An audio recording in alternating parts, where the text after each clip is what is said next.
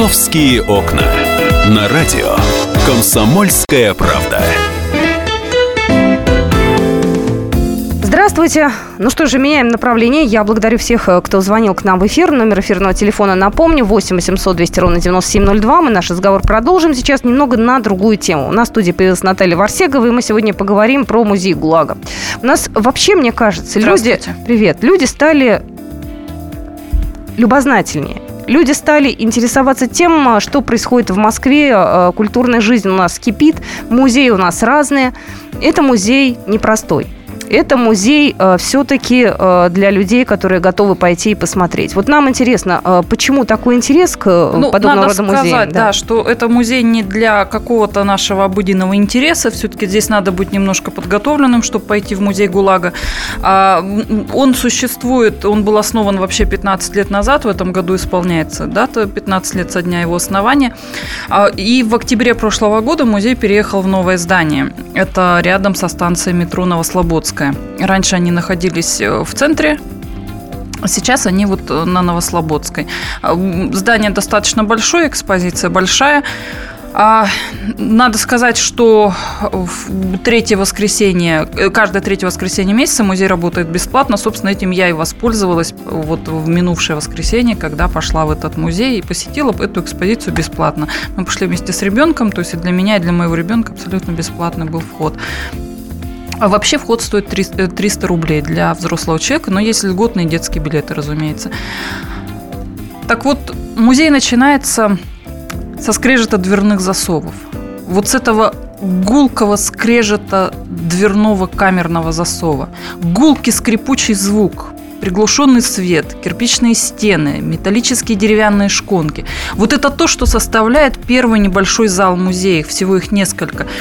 На экране видеокадры, которые сделали сотрудники музея в августе 2015 года, это такие покосившиеся, развалившиеся бараки, все, что осталось от самого восточного лагеря страны, Чаун-Чукотского лагеря, где с 50-х годов заключенные добывали уран ценой своей жизни. Они добывали уран как сырье для первых атомных бомб. В целом же, конечно, а, то есть ты попадая в музей, ты как будто попадаешь в тюремную камеру. А дальше ты начинаешь постепенно погружаться в историю ГУЛАГа, в историю, вот в эту страшную трагическую историю. И начинаешь считать, боже мой, а сколько вообще, сколько судеб сломал ГУЛАГ, сколько людей через это прошло. очень э, я благодарна организаторам музея э, за то, что они сделали очень хорошую экспозицию, такую интерактивную, где можно все потрогать руками, где можно что-то прочитать самим, оценить самим, потому что информации по, истории ГУЛАГа очень много. Просто так представить ее на каких-то стендах это нереально. Ну, это даже нереально осмыслить за одно посещение. Поэтому здесь можно взять какие-то, у них есть э, такой э, каталог э, из деревянных дощечек, которые на них различная информация, можно просто вынуть какую-то дощечку, посмотреть, что на ней написано, например, сведения о смертности заключенных в 30-х и 40-х годах. И как и вот диву даешься, когда, например, видишь, что 38-й год и умерло 126 тысяч человек. Слушай, Наташа, ты была там с дочкой? Да, я была там с Слушай, ребенком, а ребенку вот, 9 лет. А вот как она вообще на это отреагировала? Потому что, насколько даже вот я по сайту сайту вижу, это, ну, мягко скажем, для детской психики. Она вообще понимала? А, ну, конечно же, мне, мы пошли туда подготовленные. То есть я перед этим ей просто рассказала, что в истории нашей страны был, был, было вот такое событие. Но надо сказать, что два, за два дня до этого мы с ней побывали на Бутовском полигоне. Ага, то есть она была готова и да, понимала, и она да? была уже так примерно психологически готова, она у нее была какая-то информация такая отрывочная в голове, но тем не менее, понимаешь, почему я пошла с ней, потому что, ну, да, ей 9 лет, она маленькая, но надо, чтобы она тоже об этом знала. То есть понятно, что мы потом еще не раз в этот музей вернемся, и у нее эта информация будет наслаиваться, она будет ее как-то осмысливать, но тем не менее вот такой первый какой-то рывок с моей стороны был сделан. Меня били резиновыми дубинками, 20 суток лишали сна. Держали в холодном карцере и выколотили показания. Это воспоминания дочери поэтессы Марины Цветаевой Ариадны Эфрон. Мы знаем, что она вернулась из Парижа вместе с отцом Сергеем Эфроном э, в счастливую советскую жизнь в Советском Союзе. Она вернулась, они были мигрантами, они вернулись обратно в Союз, предполагая, что здесь их ждут, здесь их примут как своих граждан. Получилось все совсем наоборот. И Сергея, и Ариадну Эфрон арестовали, и в итоге из Ариадны Эфрон выколотили показания. В ее протоколе будет написано, не желая скрывать чего-либо от следствия, должна сообщить о том, что мой отец Эфрон Сергей Яковлевич, так же, как и я, и я, и я является агентом французской разведки. Сергея Эфрона расстреляют в октябре 41 года. Ариадна 8 лет проведет в исправительно-трудовом лагере. Через несколько лет ее ждет ссылка в Красноярский край. И так далее. Дело в том, что э, чтобы услышать, понимаете, нам далеким вот от реалий тех самых э, лет, да, э, от реалий вот той трагедии, нам достаточно прикоснуться к той страшной истории, что просто услышать один голос из тысячи невинно осужденных. И вот это очень реально сделать в этом музее. Ты знаешь, я предлагаю сейчас услышать небольшой комментарий от экскурсовода и методиста отдела культурно-просветительских и образовательных э, проблем э, программ музея ГУЛАГа в Москве. Александр Комков нам расскажет, почему действительно туда идут люди, в чем особенность музея. Это важно для того, чтобы нам продолжить дальше разговор. Ее не нужно бояться, она действительно интересна то, какая она есть.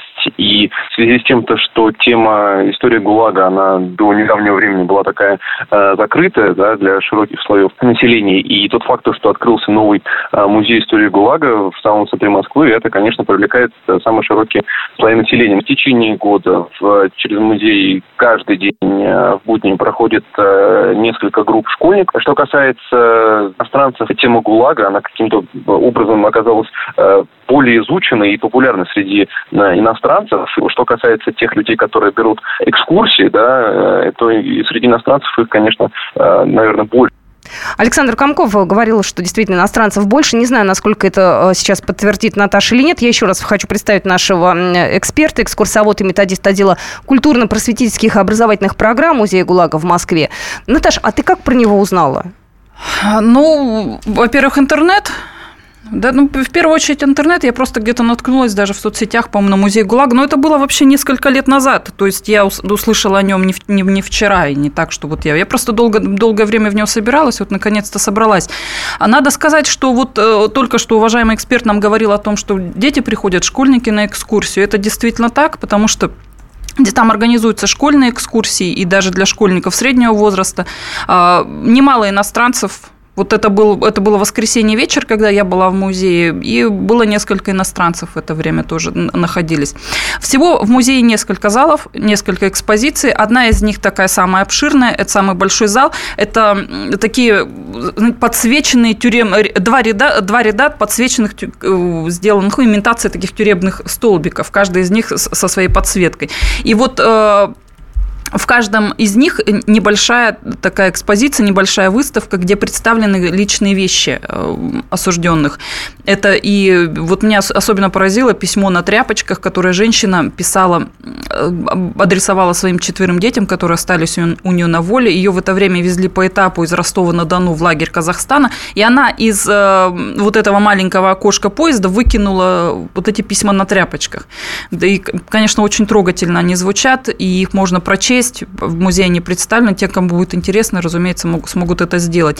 Есть различные врачебные инструменты, есть какие-то вышивки, есть игрушки. В общем, очень много вещей, э, которым, с которыми можно там познакомиться. Слушай, а я знаю, что там есть э, э, некоторые, ну, я не знаю, как это назвать, то есть там выступают артисты, то есть есть встречи, то есть есть какой-то вот... Да, ну, есть. Не экспозиции, да, есть какие-то мероприятия культурные, которые там с они, Они регулярно проводят. там проходят. Вот ближайшее мероприятие, по-моему, сегодня, это политические репрессии на севере. А, так такая что-то вроде лекции там будет проходить.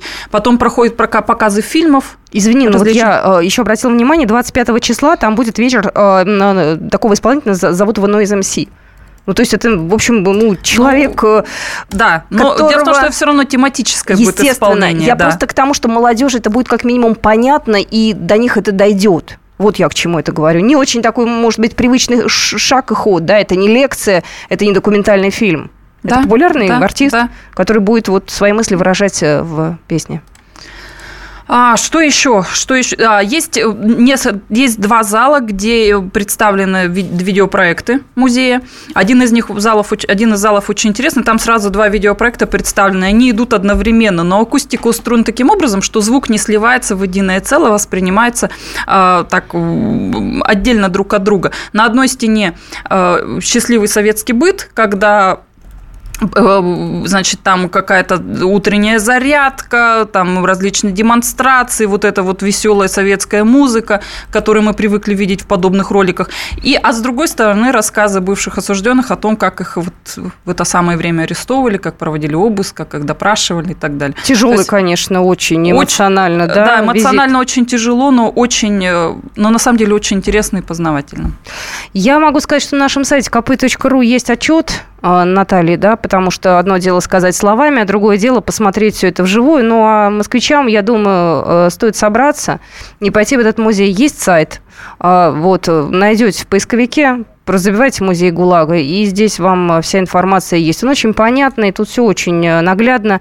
А, я так понимаю, что это при поддержке Департамента культуры города Москвы? Да, это государственный музей. Это государственный конечно. музей, это не частный музей, чтобы вы понимали.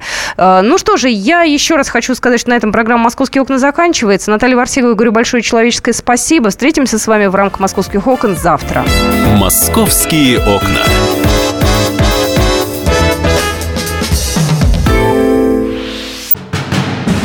Мы живем в горячее время. Войны, падение режимов, исчезновение стран. Предсказать заранее такое невозможно. Но увидеть, как на наших глазах меняется мир, реально. Путевые заметки нашего спецкора Дарьи Асламовой. Программу «Горячие точки». Слушайте по средам в 20.05 на радио «Комсомольская правда».